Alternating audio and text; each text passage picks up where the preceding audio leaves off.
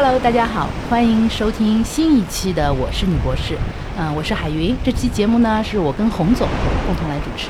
大家好，我是洪总。啊，那今天这一期的这个嘉宾呢，我让我邀请他来上这个节目，花了很大的功夫，因为呢，他呃不太愿意来。但是呢，我相信这个听众们听到这个这位老师做过什么，就可以理解我为什么坚持不懈的 一定想要让他来上我们的节目。我们都知道，这个世界上有四极：南极、北极、珠穆朗玛峰和马里亚纳海沟，对吧？然后这位老师呢，他一个人就去过了三极，这个其中的就除了珠穆朗玛峰没上过，其他的都去过。所以你们说是不是大家都很想听他的节目？能去过一集就已经不容易了。对对，他去过三集。嗯，那这位老师呢是来自于我们上海交通大学海洋学院的张宇老师啊，张宇老师来给大家打个招呼。哎，大家好，我叫张宇，就是像刚才那个呃吴老师和洪总介绍的，确实我们参加过很多这种野外的科考航次吧，包括去登。呃，北极的冰川，然后去南大洋进行科考，还有就是乘坐我们国家自主研发的呃载人潜水器去了马里亚纳海沟等等这些地方，确实有过一些这样的经历。所以吴老师一跟我说起这个经历，我就说啊，那这个我们必须要请。其实我当时并没有想象过这个人家老师愿不愿意来，你知道吗？就我们自作主张，就说啊，这个必须要来。对对对，哦，不愿意来，特别不愿意来，到现在也不愿意来。对，这里其实也挺好奇的，就是像张老师，您的故事这么精彩，为什么您不太愿意上播客？而且我听您说，就是好像有电视台的纪录片导演也找过您，想给你拍纪录片，你也拒绝了，这是为什么呢？呃，其实我觉得是这样的，就是呃，有这些经历呢，我是觉得我自己特别特别的幸运，呃，能有这样的机会去到世界上很呃。无人就是没有人去过的地方去去这样探索，但是这种经历它本身不是一个值得我去炫耀的的一个东西。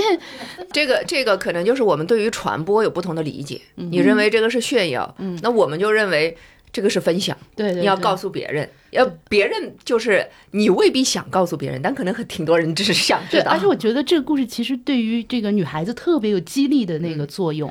对，那说起这种分享呢，其实我是愿意跟大家分享这种经历，不是呃，或者不仅仅通过这种媒体的形式吧。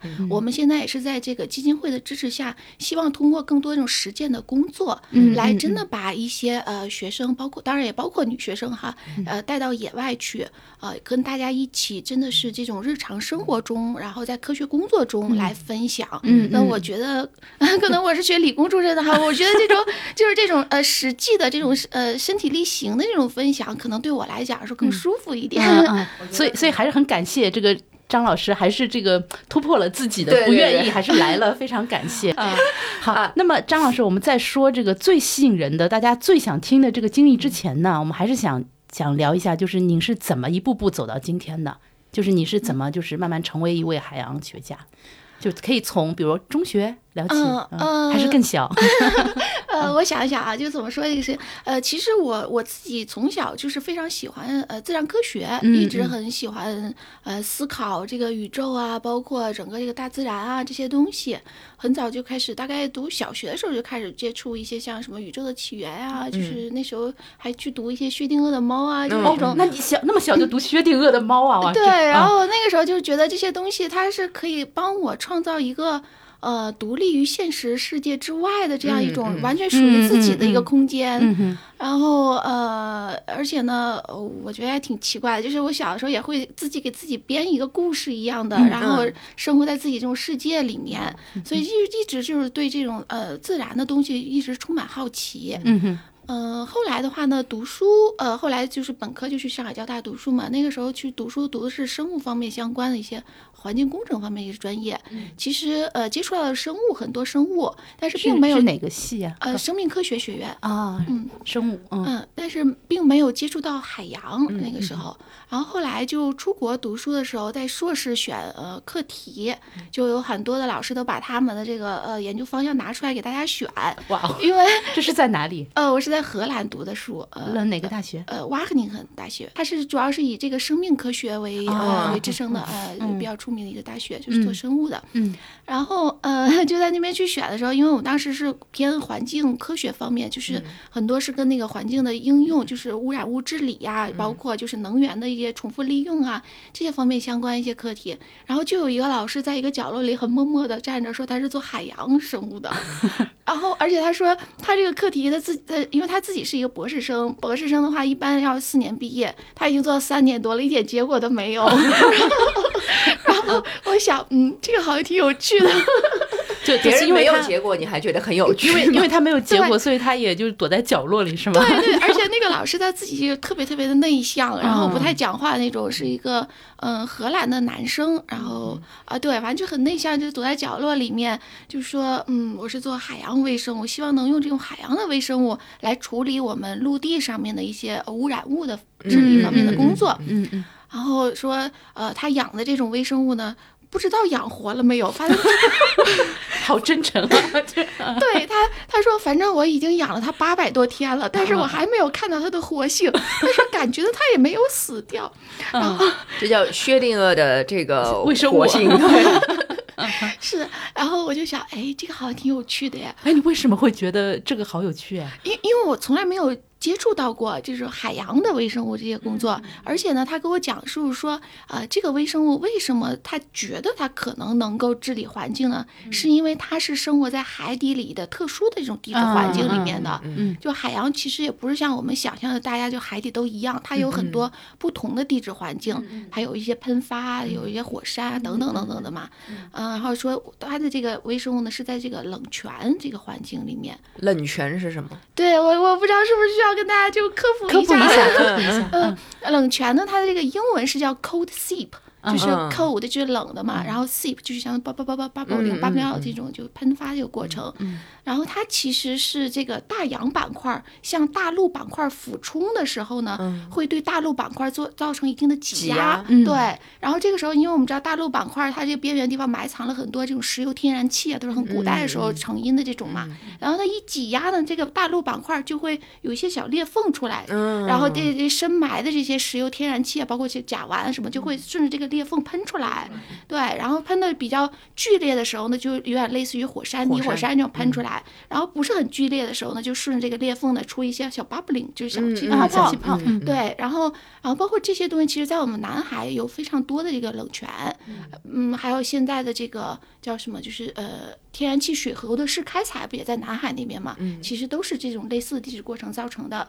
那它叫冷泉，是不是温度比较低呢？呃，它是跟周围海水的温度是一样的，嗯所以它是叫冷泉，就没有经过加热的。嗯就您的问题特别好，其实在这个深海里面还有一种叫热液的，是跟冷泉相对应的。嗯呃，这个热液呢，它的这个英文就是叫 hydrothermal vent，就是热的喷发。对，然后热液的形成呢，它是呃大洋板块扩张，然后导致的就是扩张的时候，它这个板块会变薄，就跟我们吹气球一样，它变薄，变薄了以后，然后那个下面的东西，哎热的东西就对出来了，对对对，热的东西嗯就出来了。然后它那个出来的时候是经过这个里面那个岩浆加热的，嗯所以它喷发出来的这个流体也好，包括一定的气体也好，就是比周围的海水的温度要高很多，可以到几百度这样一个温度，所以就把它叫热液。那么热液就是在大洋板块中间，就是板块新生的地方会出热液，那么板块就是消亡的地方呢就会出冷泉。啊嗯嗯嗯嗯，对，我们可能聊的有点远了。没有没有没有没有，那就是说，他说这个冷泉它出来的这个微生物，呃，呃对，它这个地方微生物呢，它可以呃呃，就是简单来讲，可以食物来源嘛，就是它吃什么嘛，嗯嗯，它吃的是甲烷和硫酸根，就是在这个当地这个环境里面。那就因为它靠近大陆板块，所以可以有这些物质嘛，呃就这些物质比较多。对，就是在这个海洋里面呢，它硫酸根的含量一直都是非常高的。嗯嗯然后呢，呃，在这个它冷泉喷发的时候喷出来的是埋藏这些冷呃甲烷嘛，所以那个地方的甲烷浓度也很高。嗯那么甲烷和硫酸根这样食物来源很丰富的时候，就会呃这边聚集很多这种能够特异性的利用这些呃底物的微生物存在。嗯那么它们对甲烷和硫酸根的这种代谢能力和它的这种消耗能力就很强。就感觉可以消耗掉人类的这些生产出来的呃类似的物质？呃，对，所以他们就是希望当时就我们那个呃，就我硕士，后来他成了我硕士导师嘛，嗯，哦，你就选他了。对，我就选他了。你一开始选他的时候，你其实你对于你刚才说的这些你是我都完全不知道的，我完全不知道，嗯那个是你不我第一次听到冷泉这个概念。那嗯你当时你不担心说他也没出成果，你不担心自己也也不出成果吗？呃，我其实没有那么在乎这个最后的成果这件事情，嗯我一直都是比较，其实比较 freestyle 的这种状态的。嗯嗯，嗯，我是觉得好好玩这个事情，哎对我要去把它弄清楚。对对嗯，对对对，我是觉得这件事情很有趣。嗯然后哎，我想知道一下，嗯你小的时候是生活在海边吗？有跟这个海洋的这个打过交道什么吗？呃，我吃过很多海鲜。这这我们所有人哎，这个我们所有人都吃过海鲜，但是并没有人去学海洋学。嗯，但是就觉得很好玩。对嗯我我我我家我老家是那个唐山的。啊啊唐山其实它是靠海边嘛，但是我们家一直在市区，离海还蛮远的地嗯方。像小小的时候去北大河玩过，这都不太算。嗯 对，但吃过很多海鲜倒是真的。那你们研究出来了吗？您跟着这个导师，呃，然后他就跟我讲，他说如果这个能研究出来的话，那么对呃处理呃是。呃就大陆上面，就陆地上面的这种制药废水，这样是非常大的一种呃一这个有效的一种措施，因为制药废水里面含有很多这个硫酸根，然后传统的方法呢，就是传统的生物的方法呢，是用氢气作为这个还原力或电子供体来处理硫酸根，嗯。但是氢气它的这个价格就比甲烷要贵很多很多，嗯所以如果从这个费效比的角度来讲的话，如果能用甲烷代替氢气，那么就会对整个这个呃对硫酸根处理这个领域就会有一个非常大的贡献。嗯嗯所以他就尝试希望能够把这个过程应用到这个呃废水处理这上面来。但是其实那个时候，因为那个时候好久了，零零零五年，这是不是暴露了年龄哈？没有，能做到您现在这样的成就的，这个年纪也不会特别小。对，然后那个时候其实我们整个呃对海洋科学来讲，对呃冷泉的微生物过程了解都不是很多，所以对基础认知都很少的时候，他就已经在尝试能不能把它应用起来了。嗯嗯，一般来讲，我们是先对这个基础研究有一些比较深刻的理对，先先把它的研究透了，哎，就是对，嗯然后再去尝试说怎么去优化它，对对然后怎么去应用它，是这样。呃，我觉得他胆子也挺大的。对，然后后来的话呢，我们就一起做，呃，我们一起做，其实一直到他这个博士毕业，甚至到现在哈，我们都没有把它成功的应用。那看来你们这学科挺宽容的，就是你虽然没有做出来，或者但是有说可能关系。就是荷兰、欧洲的学术氛围还比较宽容，可能对，你知道当时我为什么要去欧洲留学，不去美国留学，就是因为我觉得美国太卷太太卷了。太鸡血了。就从读那个 GRE 的时候，红宝书的时候就开始，我觉得嗯，这个不太适合我。在哪里都是可以，都是可以做科学研究的。嗯。那您博士读的是什么？还是跟着这同一位老师吗？呃，不是，博士的时候呢，就是去了那个呃比利时根特大学，啊当然也是研究也不卷是吗？不卷不卷。那个时候我们知道吗？我们每年有三十五天的带薪假期，就合着是七周的带薪假期。看来欧洲留学比较好这是一个留学广告，我听出来了。对，那个时候我我们真的就是啊，每年都到处去玩，而且在欧洲嘛，拿这个就是 European resident，、也可以去各个国家玩什么嗯的。嗯嗯，嗯，反正我觉得比在美国要舒服很多。那那 那你去玩了那么多地方，没有说从海对海洋的兴趣变成对天空的兴趣，或者变成对土地的兴趣吗？呃，我觉得是这样，就是说我对大自然的各个东西都很感兴趣啊，包括这像你讲这个天空啊或者什么的。呃，其实我们现在也在尝试，比如说今天早上还跟同事发微信说，他是做这个天体生物学的，他是研究这个意天体。生物我们学，采访过一个天体物理，不是不是天体生物学，天体生物学是域外看看有没有生物哎，存在，对对对，是它叫？astrobiology，、啊，等于系外生物对吗？哎，对的，嗯对的。然后呃，他就是研究这个域外的这些嗯。里面有没有生物的信号，嗯它的生物的形式可能跟我们认知的不是那么的一致，嗯但是生命的一些信号啊，包括就是生命过程留下的一些遗迹嗯啊，可能它以前有，现在就没有，都有可能哈。然后我们就还在聊呢，因为我这边做的是呃深海的这种极端环境的生物嘛，嗯。那么我们其实一直有一个理念呢，是说。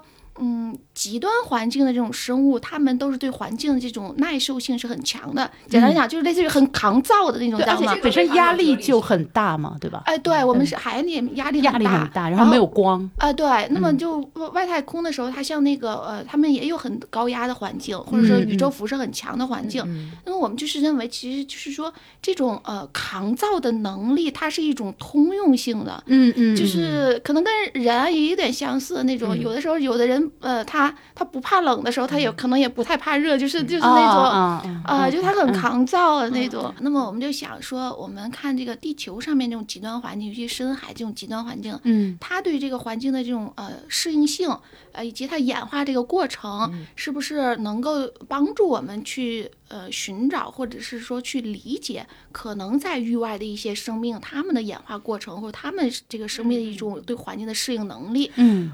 我发现我跟你的想推理的这个方逻逻辑不太一样。比如说您刚才讲的，说您从这个极端环境，包括深海里面，对于这些研究，想去看看探测域外的这些环境，对他们有什么有什么类比的这个地方。那我立刻就会想到说，哎，你在这个自然环境当中，这个极端环境里面，你所探测的这些东西，是不是能够运用到人类社会当中来？哎，我觉得您刚才那个问题特特别好哈，就是呃。就像我们刚才聊说，它抗造这种能力，在微生物它体内这种抗造的这种能力，是不是能够呃帮助？如果把这个能力遗传移移这移接到这个人里面来，是不是能帮助我们？比如抗衰老，对我们这种这种防太阳紫外光，对对对。嗯其实我们也有一些这个方面的这些呃探索，当然肯定没有这个实际的应用案例啊存在啊。一种探索，就比如说呃，我们发现呢，这种极端环境的微生物，它们之所以能够耐受极端环境，跟它们对这种嗯 ROS 就是活性氧的这种耐受能力是很相关的。嗯，其实像这种活性氧呢，对我们人体来讲，其实也是一种。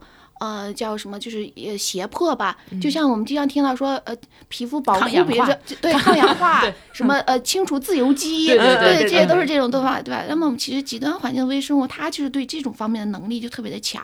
嗯，如果我们能够理解出来，就是说它为什么会这样强，那么这种强的这种。呃，作用机制能不能帮助我们对在在在人的健康上面有所帮助？嗯嗯，我我觉得是一个非常好的 领域方向啊。但是就是像我刚才讲，其实其实我们对还是得把他们本身先弄清楚，哎，对吧？最基本的一些东西，我们现在理解还不够透彻。嗯，哎，那我其实也挺想问的，因为海洋嘛，就是它其实像比如说近海地区，它很多鱼啊，生物种类非常非常的丰富。那为什么您对这个深海或者说是那种？就是就是生物种类不是那么丰富的那些地方的生物更感兴趣。我我就是比较喜欢去别人不去的地方 就是对，就是你们潜水都去过的地方，我不想去，是吧？对，就是这种比较冷门的，或者说大家呃探索比较少的地方，我就很想去。其实就跟我嗯生活中一样，我就喜欢有一些惊喜的东西，即使它这种惊喜大多数情况下是惊吓，对。但是但是对我来说，它。它还挺有趣的，这点这点我和您还是很像的，我也比较喜欢意外 surprises 的那种东西。嗯，对，嗯。嗯，然后我们去探索这种深海，甚至包括就是呃，刚才您讲，我们去极地去，对，去去去北极，我们去北极爬了好几条冰川，就是去看那个冰川，它会随着温度的变化和季节性的变化，它会往前走或往后退缩。那么，尤其在我们整个这个全球气候变暖的情况下，它可能往后退的就越来越多。哦。那么它退完了以后呢，它其实以前是在冰川底部的那些呃微生物，它就会暴露出来，暴露在这个。环境里面来，嗯嗯，那么这些微生物，呃，他们首先我们想看一看，呃，通过这个研究，这些暴露出来的，就知道它以前在里面可能是哪些东西在，因为以前在里面的时候，我们很难去取样嘛，嗯嗯，所以它暴露出来，我们就可以去看了。它是暴露在海水中，还是依然是在冰当中呢？呃，在主要是在这个陆地上面，陆地上，对，它是这个冰川，哦，就退，然后陆地露出来了。呃，对，就是它底下其实是这种，那这是北极吧？对，这是北极，对对对，嗯呃，要么就去看它这个。暴露出来以后，那这些微生物它其实怎么来适应它这个我们新的环境，新的环境。是嗯的，是的，是的，嗯就是其实极端环境这个这个词呢，它是一个相对的概念。对对对，嗯。对我们来讲是呃极端的，对他来说是正常。对的，对的。他们早就适应了。嗯。对我们的。这个现在我们认为正常的才是极端。是的，是的，就像我们从深海里面捞出来的鱼，它在上升的过程中压力降低了，它就死死掉了，了对。嗯对。这就不适合它的这个哎生活。了。可是对于这个微生物，你怎么观测到说哦，这个是一个微生物呢？它应该很小，呃很小很小，它是对在微米级的。对呀、那怎么那你怎么观观测到？呃，我们其实如果想呃肉眼看到它形态的话呢，一般我们会用这个显微镜，呃不同类型的这种显微镜去观测它那就是先。取一堆海水，是就是这个意思。对，你在海底下，你就先取海水，怎么拿个然后再观察去观察的，对，我们是先采样。先采样。哎，嗯对，，把样品采集以后呢，会需要把它给固定住。比如说，我们想观测它的形态，就要把这个细胞形态固定住，否则的话，这个样品晃来晃去啊，处理一段时间，可能它就变化了嘛。嗯这是看形态。然后如还有，其实我们研究用的手段比较多的是是这种基因组，基于它这个 DNA，嗯嗯基于它的 RNA，然后我们通过这种基因组的信息来判断它是微生物，它是哪种类型的微生物，它的这种。呃，代谢的这种潜能可能是哪种是呃代谢潜能？我们基本上是呃更多的是通过这种基因组的手段来看来研究它。呃，就是张老师可能是需要稍微科普一下，就是嗯为什么您研究海洋的要去南极和北极？哦，呃南南极、北极它呃它也属于海洋的范畴，对不对，对？它也是海洋的一部分，尤其像我们去南极是在那个南大洋嘛，嗯南大洋它其实是。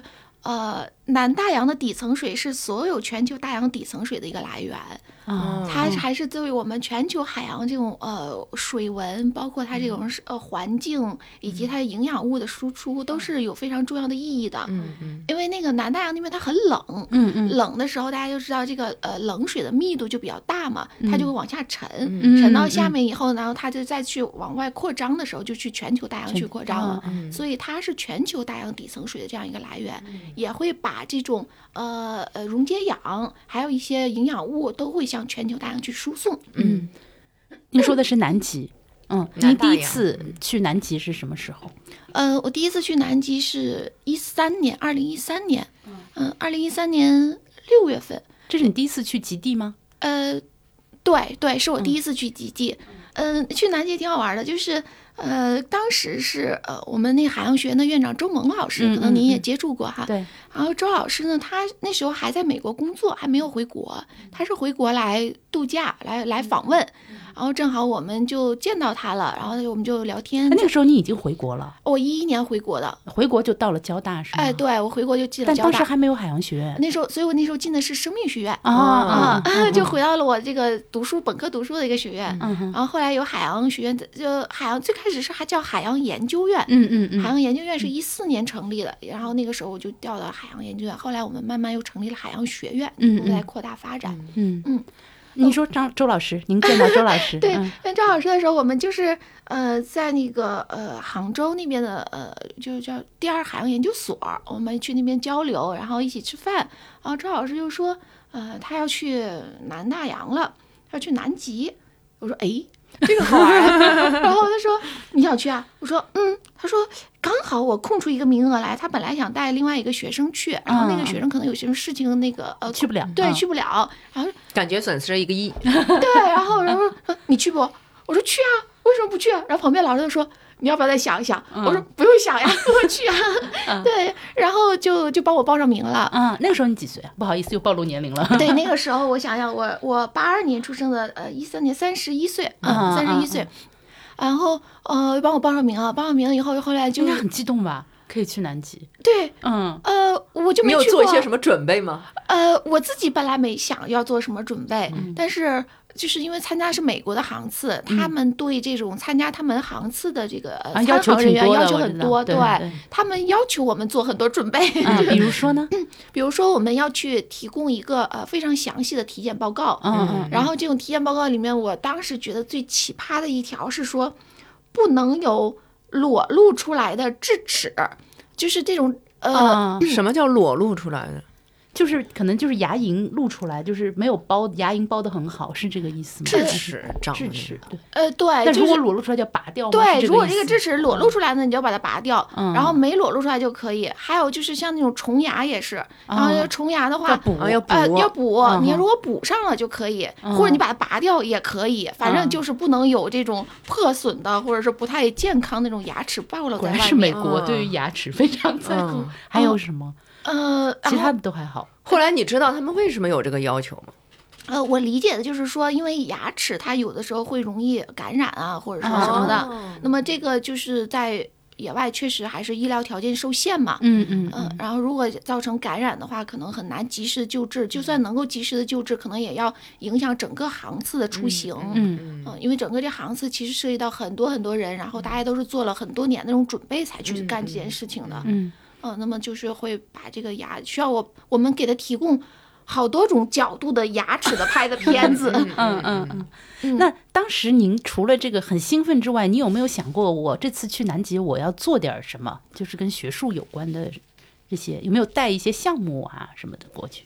嗯，我们是这样，就是其实参加每一个航次的时候呢，他在航次计划的时候都是有比较详细的科学研究的规划。嗯嗯呃，我们基本上不太去随心所欲的更改这个航次计划，因为涉及到呃一些时间，就是时间安排要比较紧密，然后另外还重要的就涉及到这个安全，不管是人员的安全、设备的安全等等这些。所以当时我参加这个呃周末老师这个航次的时候呢，主要还是呃支持他的科学研究。嗯嗯嗯。那您是从中国飞到美国，再飞到智利？对，嗯对，我是先飞到那个 Boston，就跟周老师他们会合啊，然后从波士顿大家一起呃去的这个智利。智利。然后嗯在这个飞的过程中，我们还有一个小插曲，就是我们的行李跟我们的航班不是一起走的，行李先走了，我们航班有一点 delay，嗯然后我们就在中间停在，比如说像停在那个巴拿马，还嗯还前面一个哪里啊？就是、呃中转的地方对，中转嗯地方很热的地方。然后我们都没有行行李可以换，我们是从波士顿穿了很厚的冲锋衣，因为我们想从波士顿飞到智利，就都是很冷的地方嘛。嗯然后我们就在这个热带的地方穿了一身冲锋衣，然后一群人就就冒着热气 在机场走。那等你们到了那边呢？从智利怎么去的南极？是坐船还是坐飞机啊？我们是在那个智利的叫 Punta Arenas、嗯那个地方，呃，是一直有个港口，嗯它是号称是，呃，叫什么？大陆最南端的城市，嗯嗯，然后那个地方有港口的话，有两艘美国的呃南极科考船长期停留在那个地方，我们就飞到那里，然后登上了其中的一艘科考船，嗯。然后就去了南极。嗯，到南是个科幻小说的起点，登上了一艘船。第一眼看到的是什么？就是那个巨大的冰山吗？呃，我们去南极的时候其实很好玩的，嗯、它是先经历那种呃叫什么，就是先到海里面嘛，嗯然后先跨过这个南大洋这个海，然后才能到呃离陆大陆路比较近的地方。然后我们跨海的时候，先经历的是信封带，就是那种、嗯呃海况特别特别差的那种啊啊啊环境。然后那种环境里面，就是所有的这些桌子、椅子，就是桌子是固定住的嘛，椅子的话都是翻翻翻滚的那种状态。然后呃，翻滚两天以后，过了这个信封带，我们就哦，可以、有两天啊。呃对，嗯然后就可以看到呃，类似于就是冰山。嗯然后这种冰山的话，就是那种 iceberg，它是在浮在嗯海面上的这种。嗯然后呃，再走一段时间才会看到大陆。嗯那看到大陆的时候呢，我们就可以看到更多的动物在了。企鹅。嗯啊、对，像企鹅啊、海豹啊什么那种，嗯就更多动物会离大陆比较近的地方。嗯，那您去南极这次待了多久？我们是待了一个月的时间，嗯，而且我们是在南极的冬天去的。嗯啊，那哦好冷啊。嗯。对对对，一般的其实为什像这种么一般不是都说夏天去吗？对对，一般嗯的这种极地科考都是选择在夏天，因为它这个呃天气也比较好啊什么的啊，海况也会好一点。嗯我们当时就是也是参加那个呃他们美国的一个科学计划嘛，嗯就是包括周老师研究的一些东西，就是说想去看在南大洋的冬天磷虾还有这些鲸鱼它们吃什么。嗯因为在夏天的时候，像那种初级生产力或阳光比较多的时候，初级生产力就比较好。嗯嗯然后会有很多的藻类啊，就像它们食物来源很充沛。嗯那么冬天的时候就想说，没有啥吃的了，他们吃啥呢？但是感觉他们那个像磷虾呀或鲸鱼啊也没有没有少，没有死啊，对吧？就想知道他们是怎么过冬的。我们就发现呢，就是呃，虽然没有一些新鲜的食物来源，但是其实在这个海洋环境里面，包括在沉积物里面，有很多这种残体，嗯嗯嗯，然后这些呃破碎的藻类，然后甚至一些休眠的藻类，其实都可以供他们吃的。嗯嗯呃，我很好奇的就是，就是你说做一个科学研究啊，它也花很多钱、很多的精力、很很多的人力。然后，如果我现在想象，我只是感兴趣说，我想知道这个南极的动物它吃什么，就人它吃什么。都感觉不用花那么多钱，为什么一个海豹它吃什么，我值得花那么多的钱去做这个研究呢？啊，对，我觉得，我觉得很多人都开始问我们这件事情，你知道吗？就是不光是南极很烧钱，就是我们去远洋的话，嗯对啊，那个深潜太太厉害。对我们嗯一天不算别的，就是用船费，一天是二十四二十万，还可能还都不够这样一是人民币还是美元？呃，人民币，就是每二十四小时可能就要超过二十万这样一种船费，所以它整个消费确实很高。嗯，还有说，就是你讲说冬天这个这个它吃什么光，就是意思，对为什么要去要去研究呢？对啊包括就是海底它到底有什么生物，或者说海底万米的时候有一只海参，我关我什么事呢？对吧？对就是那种，嗯，很多人都会去去去思考这些事情。那其实我们我们做的一个工作呢，就是在呃所谓的这叫什么未竟之未至未至之境，对吧？嗯嗯就是嗯去看这种呃人类没有研究过或者是说不太了解的地方。那么这些呃知识呢，听起来很冷，都是一些冷知识，但其实可能对我们理解整个地球的生态系统还是非常重要的。嗯就包括我跟你讲，就是说，呃，我们去看呃南极的这些动物，它们冬天吃什么这件事情，那它吃什么就意味着它对南大洋这个水里面的碳。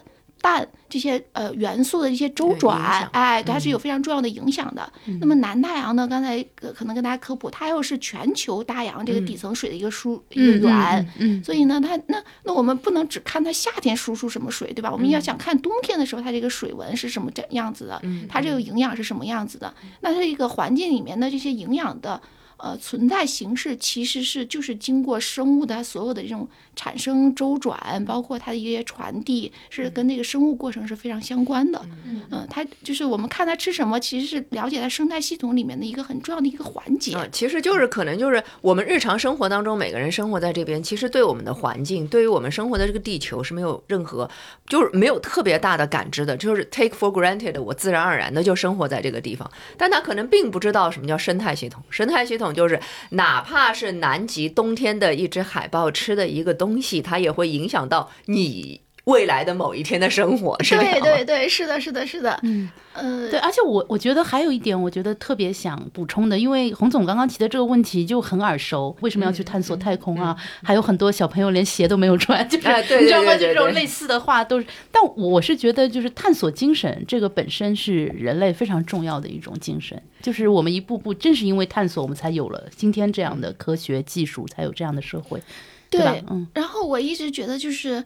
呃，好奇心其实它是人的一种本能，嗯就像我们刚生下那个小 baby，他可能就是睁大眼睛和看着这个周围，嗯对吧？嗯他这种探索，我觉得这种它是人的一种本能的东西。呃，但是呢，然后只是有些人大了以后，他可能这个好奇心就丧失了，但是有些人他依然保持着旺盛的好奇心。因为每个人好奇的东西不一样。对，我嗯不好意思，我还想回答一下或者补充一下胡总 刚才的问题啊。我觉得这个探讨还挺有趣的一件事情，就是呃，其实我是觉得我们能有机会去各个地方探索，这是我自己的一种幸运。嗯嗯嗯呃呃，我但是同时呢，我也是真的意识到，就是能够有这样一种机会，它也代表很多的这种责任。嗯嗯那么这种事情，就像我们申请房顶，或者就是说我我给学生他们来讲说，为什么我们要做这个 project？嗯可能刚开始的时候，他确实是，哎，我觉得这个地方很有趣，但是我们一定要把它做的，就是说对，呃，是有意义的。那么这种意义的其存在形式，它可能跟我们日常生活非常的紧密相关，它也可能跟我们日常生活没那么紧密相，看起来没那么紧密相关，但是它有一天它会有它的这个价值潜能在。嗯，然后呃，我也会跟学生讲，就是比如说，嗯，有的小小孩儿他就喜欢能够很快的看到他做这个事情就能有一个比较回报回报，对。那么我们就讲，就是说，OK，那你可能就是跟这个应用科学相关的更多的，我们往这方向里面去做。就比如说刚才跟大家讲，就是说可能呃最开始的时候，我们也可以把海洋里面的生物用来环境治理啊，还有就是用来一些新型的这种药物开发的指导啊，这都可以的。然后像我们还有一些小孩，他就觉得就有点类似于那种无。理论物理学家一样，他就他就对这个世界的这个应用没有那么感兴趣，但是他就想看一下，就是生命是怎么起源的，对。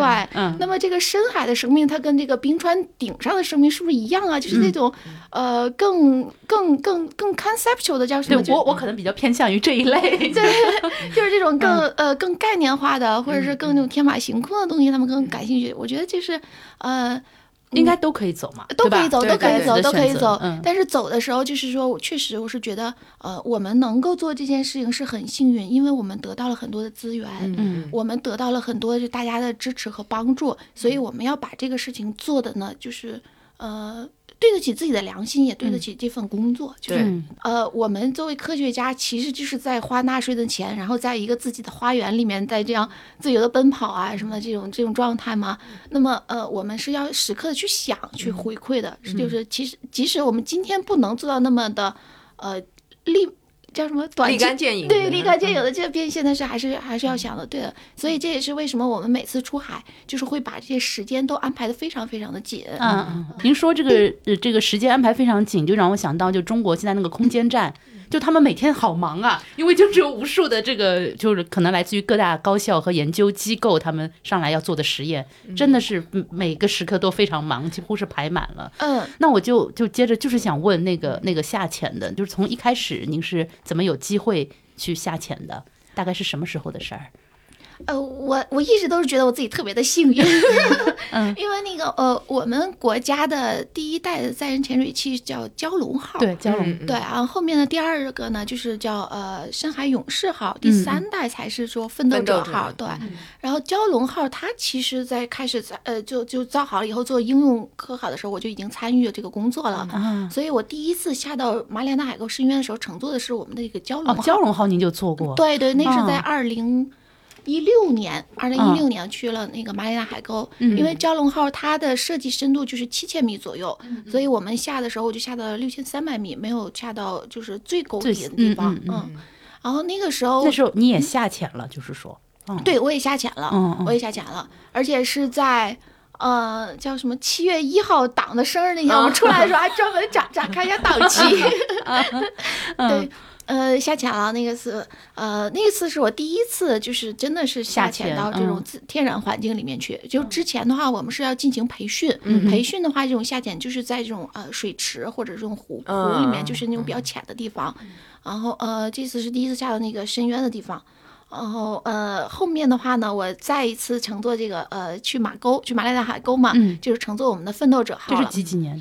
二一年是吧？奋斗者的话，对，是二一年，二一年去成的奋斗者，二二年也也乘坐了，嗯嗯，然后哦，您就二一年和二二年都去了，呃，都去了。二一年去的是马里亚纳海沟，二二年去的是科马德克海沟，嗯嗯嗯。然后今年二三年，哎，二三年过去了，好像对，二四年一月份回来的，然后二三年好像没有去，但是我二四年一月份我们要去爪哇海沟。朋友们现在在收听的时候，这个张老师应该是在。啊，可能下潜到某个啊某个海沟里，某个沟里，某个沟里。那就是下潜的话，就是它一般是一个什么样的过程啊？要多长时间？是？哦，速度。我们下潜呢，它分为就是几个过程嘛。我们先先讲，就是说潜水器呢，它其实就是一个封闭的呃金属球舱。嗯一般这个金属球是用钛合金造的。嗯。呃，我们国家造的这几个金属球舱呢，它内径差不多都是一点八米左右。那可以容纳几个人？呃，三个人。一般来讲的话是三三位同三个人就同时一起进去。嗯。呃呃呃，里面除了人以外，还有很多的设备，所以还是很拥挤的，在这个环境里面。嗯然后在这个球舱里面呢，会呃把我们的呼吸的氧气、二氧化碳它给配配好，就长期有一个监测的，然后会调节里面的这种呃压力啊以及氧的浓度啊，都是有一个自动调节的一个过程。所以呃，有的人老问我说，你下那么深，会不会觉得什么缺氧啊，或者说可能比我们的呼吸状况还好一些？对，是的。那你要穿什么特别的衣服吗？呃，我们就穿的衣服，首先它是要最好是纯棉，就不要有静电，否则的话会引起这个周围的这个仪器设备的干扰。然后尽量穿的稍微暖一点，因为这个舱里面它是没有加热的。我们到海底的时候，哦。海底就四度，就很冷了嘛，那它又没不加热，所以就穿的稍微暖和一点就好了。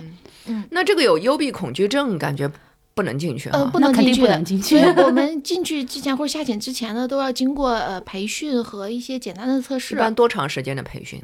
呃，培训的话，它分为几种类型的，像这种理论培训的话，可能要上几次课，然后这种实践的培训，因为下去的时候你要操作一些简单的仪器设备啊。虽然我们有专业的，就是叫潜呃潜航员，他就看操纵这个潜水器的人，会有专业的潜呃潜航员来操作这个具体的设备。但是我们作为这种科学家呢，也要操作，比如说照相机、摄像机嗯这种这种简单的设备，我们是需要我们来做的。嗯那会对这种呃，就是进去以后，包括进舱、出舱，它是有什么注意事项，然后仪器设备的操作，以及就是把舱盖盖上以后，看看你对这你的心理状态，就像您讲的，有没有这种幽闭恐惧症，然后在这个里面跟大家相处，会不会就是有那种呃，就叫什么那因为很紧嘛对，极端社恐的人嗯是不是可以，就是这种心理上面一些一些一些 test，嗯，嗯，会那你有一些。就是有多快呢？这样往下的那个，呃，我们就是刚刚开始下去的时候，就是说它那个速度是可以调节的，嗯嗯呃，是通过它的这个呃重量，就是密度吧，简单讲，通过密度跟水的这个差距来来调节它。嗯呃，刚开始入水的时候，它的速度稍微慢一点，然后到到这个稳定的时候，到比较深的地方稳定一下的话，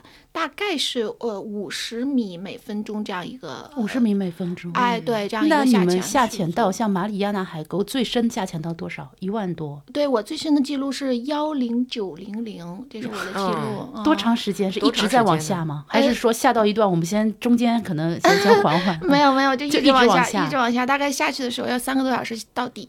哦啊，呃，然后在呃在底下作业的时间是六个小时，嗯，然后作业是指什么？就是呃工作，对工作就到就什么样的工作？呃这个是我们要前期规划特别好的，因为它每一次下潜我们叫潜次，就每一个潜次在水下的这个作业时间都是六个小时。那么具体做什么工作取决于你这个潜次的科学目的。嗯比如说我嗯这种做研究生物的，可能我希望看到更多的生物，然后采集生物的样本。看得到吗？呃，那还看黑吧？有灯，还有灯，有灯，嗯嗯，那么像那种做研究呃地质方向的工作的老师，可能他们就去捡捡岩石，嗯对，就根据他这个呃就科学目标不同，所以每个浅次下面的这种作业的形式会有一些区别。但是不管是哪种形式，基本就是六个小时的固定的时间，所以我们一定特别珍惜把这六个小时就排排满。嗯我们之前要详细的规划，就是海底我们要要确定。这个海底的地形是什么样子的？然后我们选取在哪个点把这个潜水器降下来，嗯然后也不能随便就降到一个就是坑坑洼洼的地方，可能也不太好，是吧？就稍微平坦的地方降下来，然后我们在这个路线要怎么走，嗯然后走的这个路线过程中，因为我们大概知道这个潜水器它作业和它这个行走的这个时间速率是什么样子的嘛，我们来规划我们的路程，然后在哪个点要采样，这些东西都是要前期非常详细的规划的。会不会有你们本来想去采的，但是后来去发现，哎，没有，或者说超出你们的想象这种情况？有有有有的有的很多这种情况。那么这个其实也是我觉得，嗯、为什么我们科学家也好，或者就是要亲身到这个地方去？可能很多人也就关心说，哎呀，你们为什么人要下去啊？对，这个连这个周梦问这个院长都提到，就是那天我跟周梦院长聊的时候，他说每次听说有科学家要下潜，他就会这个有点紧像张，嗯对，因为他觉得这个东西还是毕竟也就是一个大的机器而已，上面零件很多，一个零件坏了就有可能会有意外。而且前不久我们其实世界上都在关注有一个新闻，对，就是关于一个一个深潜，然后一个一个一个灾难的新闻，所以泰坦尼克号那个，啊，对，就是去看嗯泰坦尼嗯克号。然后我记得当时 Cameron 他还出来说了一下。那么周院长他就是说，他其实有时候希望有一些作业能够用，比如机器人啊什么的代替。那我其实也很好奇，就像您这种。您这样这样的，确实去深潜过的科学家是怎么看这个问题的？就是像我们呃，像这种潜水器，它确实分成呃载人潜水器和无人潜水器。呃，无人潜水器的话，像我们国家这种科考能力也能到万米，我们交大自己就有自己的这个万米级的这个无人嗯交大就有，对，嗯我们交大就有就研发出来叫思源号，我们交大那个校训嗯水思源饮水思源，对对，饮水思源各种很像是大学会骑对对对对，它叫思源号。呃，那么那个呃，就是有人潜水器或者无人潜水器，它其实呃还是来。就怎么，它的区分点更多的是还是在于这个人的这种参与度，嗯，就是人要做决策，人要做决策，然后呃，人要对这个地方有一种身临其境，就是在这个里面的感觉。呃，虽然很多时候你觉得 OK，无人潜水器它也会给你有这种全方位摄像啊，什么影像资料都会有啊，包括一些水文数据也都会实时传上来啊。嗯，那么这种传上来的数据，包括我们通过这个呃摄像头看到的景象。呃，其实跟我们真实到这个地方拿眼睛看到的和这种当时身临其境这种感觉还是有非常大的区别的啊。这感觉能给你带来什么样的额外的帮助呢？嗯，就是比如说，呃，一举一个很小的例子，就是我第一次下潜的时候，二零一六年，我们在往前走的过程中呢。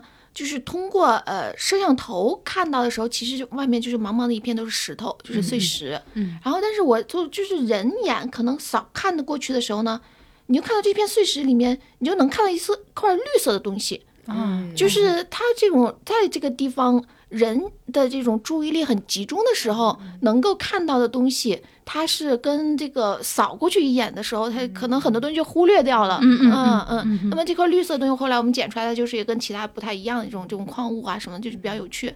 然后另外一个呢，就是说你这种感觉，它它其实是有一种感觉在你，对，就是这我非常理解，这这我非常理解，对，就是人在。就是，哎，这个确实很难描述，但是但是我是觉得，对，很难描述。但是就是当你看到这个鱼和虾，它都向你游过来的时候，那哦，海底也有吗？深海海底有？有的，有的，有的。那你就会去想，就是有的时候我们其实就是一条鱼游过来，我们会去追踪这条鱼，嗯，然后去看它游到哪里去。然后看它，就是它游到的地方，可能就是它捕食的一些地方嘛。说它去的这个地方是不是有一些特殊的呃生物在啊，或者是特殊的情况在啊？就那么这些东西，其实，嗯，当一条鱼在你身边游过的时候，跟你从摄像 就从屏幕上看到一条鱼游过的时候，其实感觉还是非常不一样的。那么这种最真实的感觉，包括我们就下潜的时候会看到那些嗯地质活动造成的，我们叫断裂带。就是因为板块，这这就刚才最开始讲那个板块什么东西啊，就是那个 深渊的它的形成呢。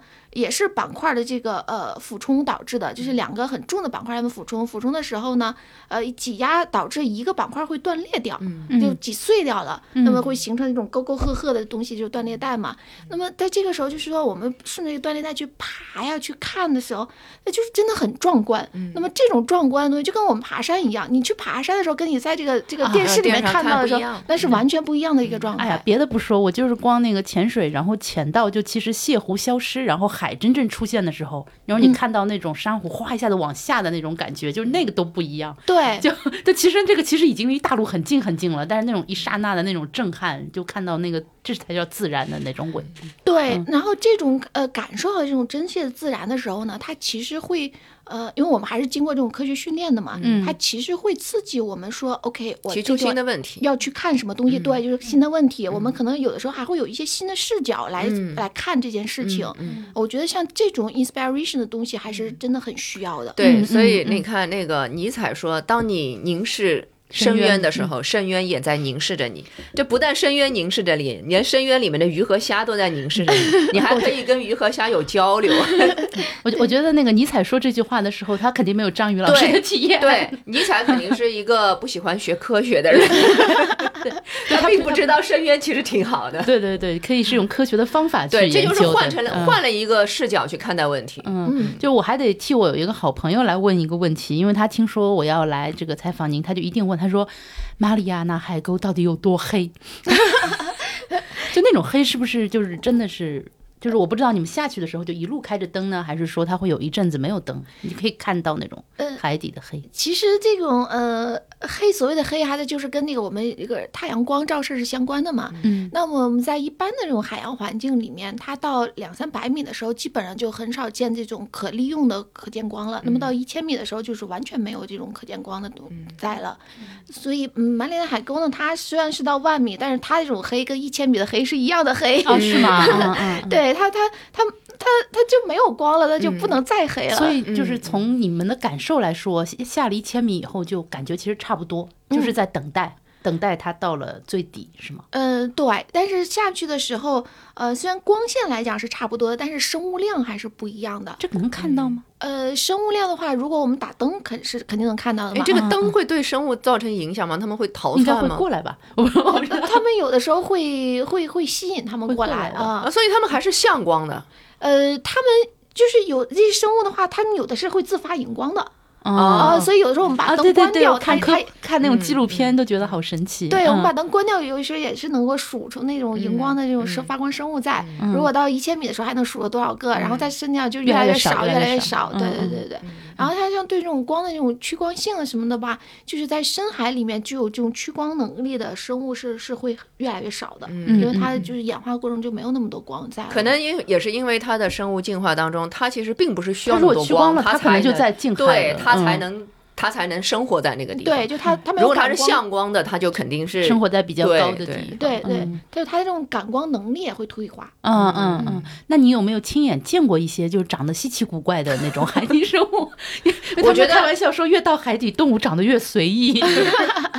呃，其实也也，嗯，怎么说呢？它呃，确实跟我们平时见到会有一些区别，但是就是从大的分类上面来讲的话呢，呃，没有那么大的这种区别，就是从分类角度来没有那么大区别，只不过它这个形态上会有一些变异。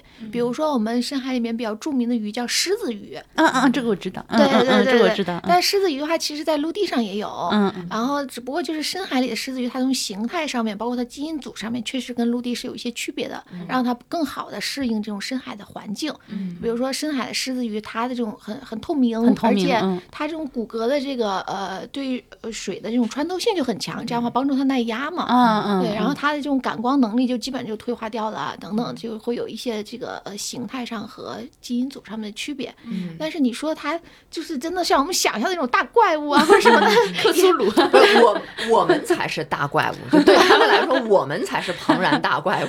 对我，我们就说说在这个呃海底，就是像马里亚纳海沟，我们这个人类和这种潜水器才是这种顶级捕食者，才是，因为人家都生活的蛮好的，我们跑去抓了人家，哦，会会还会采样，是不是？对，我们会去采样，嗯嗯，，但是你也说了，这些鱼采了，然后带上了，它可能就死掉了。对，嗯，但是还是得采，是吧？还是得采。哎，会给它提供一个特别的环境，就是让它不死掉吗？呃我们现在这些技术在研发，就是说，也是为什么我自己其实也做工程技术的研发嘛，就是我们要哦研究这种深海生物的时候，需要一些特殊，像你讲这种采样技术或者培养技术，嗯甚至分析技术都需要这种的。那我自己做的是微生物的，微生物的话，比如说我们把它保持一定的温度、一定的压力，就是类似于跟它当地的环境是相同的或者类保持一定的压力是不是特别难啊？呃，对，保持一定压力就要用这种耐压的罐子，嗯嗯嗯嗯，然后上来的时候这个压力就就不太不掉嘛，这样的话就跟它当时的环境比较一致，这样保持它的活性。然后像鱼也是一样的，但是这种鱼的虾的这种采集的话，对大生物来讲，这种呃更难一些。嗯。然后他们现在就是我同事们也在做相关的这种技术或者是设备的一些研发。嗯，那接下来我要问的就是又跟我们这个我是女博士嗯这个相关的，就是跟性别有一点相关的话题，而且特别特别想问张老师，因为张老师是做野外考察的。嗯我其实长期以来我只是有一个困惑、疑惑或者说是问题，就是女性她在这种从事野外考察的时候，她一般是怎么去应对自己的生理周期的？就这个，我觉得其实是一个特别现实的问题。对，你要下潜的时候非常现实的问题经期怎么办？就是有时候很多，至少在以前，女性就是因为这个原因，其实被排除在很多工作之外，就是因为这个原因。所以我也很好奇，就是说，呃，一般是怎么去处理的？会不会就比如说有些人，比如通过吃药，我就让他不要来啦，或者是有没有这样的那种处理啊什么的？还是说无所谓啊？呃，我们一般不会对这种进行这种强制的干涉。嗯，呃，有生理周期的时候，可能身体会不太舒服啊，这个肯定是存在的。那我们可能相对来说降低工作的强度啊什么的，包括就是有的时候我们可能需要去呃游泳游过一段地方才能去哦到另外一个地方，那那我们就哦这个这类的工作就不去做了。比如说我们嗯爬冰川的时候，当时就是我们要从陆地上先游过一条呃小河吧，然后再去再去爬那种那种生理周期可能不太适合。嗯嗯就是呃，一般的就是像其他的这种绝大多数的野外工作的话，就是生理周期的时候是可以可以做的。呃，像我们下潜的话呢，它其实对人的生理上面没有非常极限的要求。嗯是不是？呃，听您这么讲了，您刚才讲的这个训训练的过程，我感觉训练的过程也不是特别复杂啊。是不是我们普通人经过一定的训练，也可以进入可以啊这个舱？，可以，我们也都是普通人。啊，对，那我我因为我本来想象当中你们是经过很强度的这个训练，那这可能和航天还不太一样，是吧？对我们呃，潜航员就是开驾驶潜水器的，他们是要经过长期这种体能训练的啊，嗯他们有一些要体能达标什么的，因为他毕竟要呃这十几个小时的高强度的工作啊，要保证这个设备的安全运行啊。那么相对来说，对我们科学家来讲的话，其实对体能没有那么极限的要求，只不过就是说你在这个环境里面，你能正常完成你的工作，然后不要干扰到别人，那就可以了。嗯，但是就是确实还是比较累吧，这累肯定是有的。嗯嗯。哎，那您去那个南极冬天，嗯，那个时候您没有碰到生理周期的困扰？呃，我们就是在南极冬天的时候，其实我们绝大多数时间是生活在船上嘛，在船上的哦船舱船舱里面是还可以呃，对，就其实我是想，呃，请您就是可以给一些就是女孩子有一些建议，就是可能有些女孩她也是其实很想从事野外考察的工作，但是呢，因为社会上这种舆论的氛围啊，可能会觉得这种工作可能不太适合女性。嗯，我希望您能够这个给他们一些一些建议，或者说一些意见也可以，就是、就是说，哎，你你可能需要注意一些哪方面的问题，提前可以想到，嗯，嗯。我我我再说一句那个生理周期的事情，啊，你说说说，嗯。那个，呃，我我有一个很好的朋友，她不是科学家，但是她是专业的野外探险家，啊也是女性。哇，这也很酷，嗯、对，就她登珠峰的时候，就说她有一次登珠峰的时候，其实就快登顶的时候遇到了生理期，然后她还是坚持登顶上去了。那么这个生理期的话呢，我们做一些处理，然后它会对体能有一定的影响，但是。呃，它不是一个是或者不是的一个一个嗯这样一个决定因素。嗯，就可能就是你可能要预先想好，就是我可能会碰到这个问题，对可能会需要我付出更多一点的努力，对，对吧？就是要有这样的一个，嗯，怎么讲，事先的准备，我对就觉得心理上的准备，对对，嗯就就是生生生理上和心理上是准备好，但是它不是一个制约我们不能去做这件事的因素，它它不是一个障碍。嗯嗯嗯嗯嗯，那所以你会对跟您的女学生们是怎么说呢？因为您一开始就说你也会带他们去野外啊什么的，你会跟他们说什么？嗯，其实我发现现在你知道吗？就是呃，女学生的这种好奇心也好啊，热情也好，甚至就是体能也好，我觉得很多时候比男生还要强。说的太对了，我完全我完全可以想象这个这个发生在所有的学科里面，就是这个阴盛阳衰发生在所有的学科里面。嗯现在我课题组也有一个很呃，我觉得很奇怪的现象，就是我们课题组有做湿实验和干实验的两种。湿实验就是在实验室里面要做实验，然后干实验就是说做数据分析，就是 behind computer 就做一些数据分析。一般做湿实验都是女生，就是动手的，包括每天拎东西啊这种的都是女生，然后男生都是所以是不是就是女生抢着这个又又苦又累的活儿的感觉，男生就坐在后面是吧？对，所以我们我们出海的时候，你知道吗？我也有时候还是嗯鼓励我们女学生去出海的，而且嗯嗯我想想，就在我的团队里面，可能女学生出海的这种比例比男生还要多一点。嗯嗯，嗯 其实是不是女生她的适应性会更强啊？呃，我觉得女生的，她这种呃生理上面就确实可能，比如说力气啊或者什么的，呃要，持久小一点，度会小一点。嗯嗯但是我觉得心理上面的这种稳定性啊，嗯，呃，我不能对 韧性啊，我不能说一定是生理，就是一定是比男生强，但能力强，对对，看能能够生活在能够生活在马里亚纳海沟。对啊，我觉得这种女性她她自我的这种调节能力啊，很多时候表现的是非常非常优秀的。嗯嗯，嗯，也这种更加适合深潜活动，极端环境下极其耐造。对，但我觉得抗压能力确实是我可以想象，就女性的韧韧性啊，然后这抗压能力可能是会更强。对。然后其实我觉得怎么说呢，就是性别它只是一种定义。那么，呃，我我我我我有一次在一个很公众的场合，他们在讨论这个如何支持女科学家的发展，尤其是青年女科学家发展，的一个非常公众场合，我就实在没坐住，就蹦起来，我说。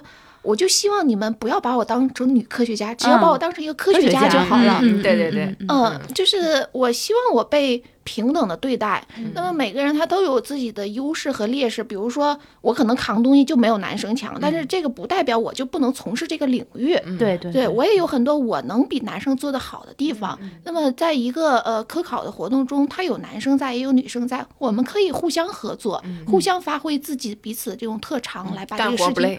对，把这个事情一起做好。那为什么不呢？嗯嗯嗯嗯我还想问一个问题啊，也是跟你们这个专业有关的，就是您刚才讲到的，包括或者说您自己个人的经历都是在学术界的这个发展。我想了解一下，就是我相信你们自己在读硕士的时候，呃，包括你们可能博士班也有一些同学毕业以后也不在学术界工作，他可能去业界工作了。那像你们这样的学这个生物或者说是这个海洋的这个专业，他们一般能去从事一些什么其他的工作吗？什么石油石油公司是吗？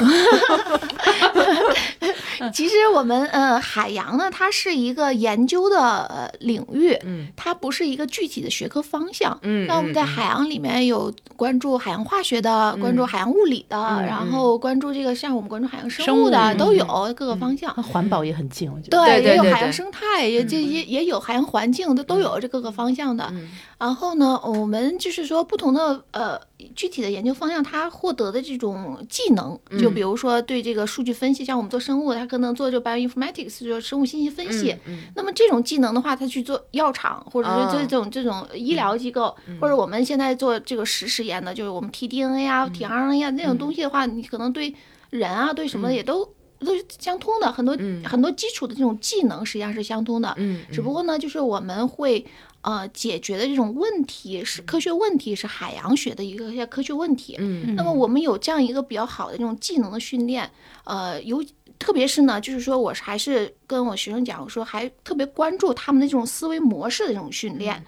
把帮助他们建立一种理性的和有系统性的这种思维框架，嗯把这个建立起来以后，我相信他们从事任何行业，甚至就是跟科研完全无关的一些行业，我觉得都是呃很有帮助的。这个思维方法可能有的时候比这个具体的知识要更要更更重要。而科嗯学培训、科学训练，不管是海洋学还是地质学，我觉得它可能都是训练的是类似的这个呃思维方式，是吗？还是说你们有特别独特的思维方式？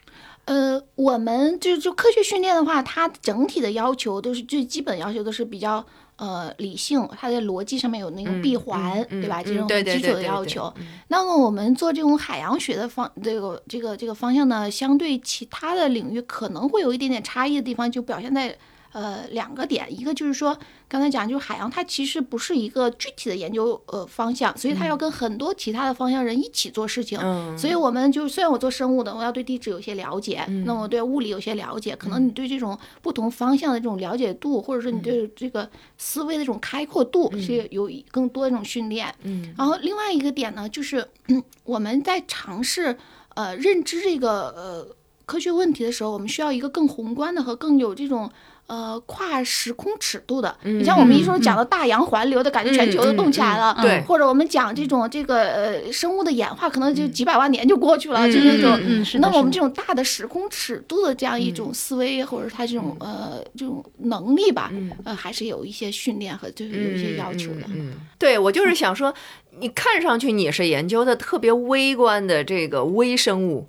但是，就像你讲的一样，你已经把这个微生物放在跨时空、跨时代、跨空间这么几百万年，然后还高度还有一个跨精度、跨纬度的这个领域里面，这个视野是不是其他的专业比较难以企及的？我觉得天文可以，我觉得啊，天文也行，天文地质，啊我感觉这种嗯也可以，对，你知道吗？就是其实我我们都算地学领域，就是离人类社会远一点。离当代人类社会远一点。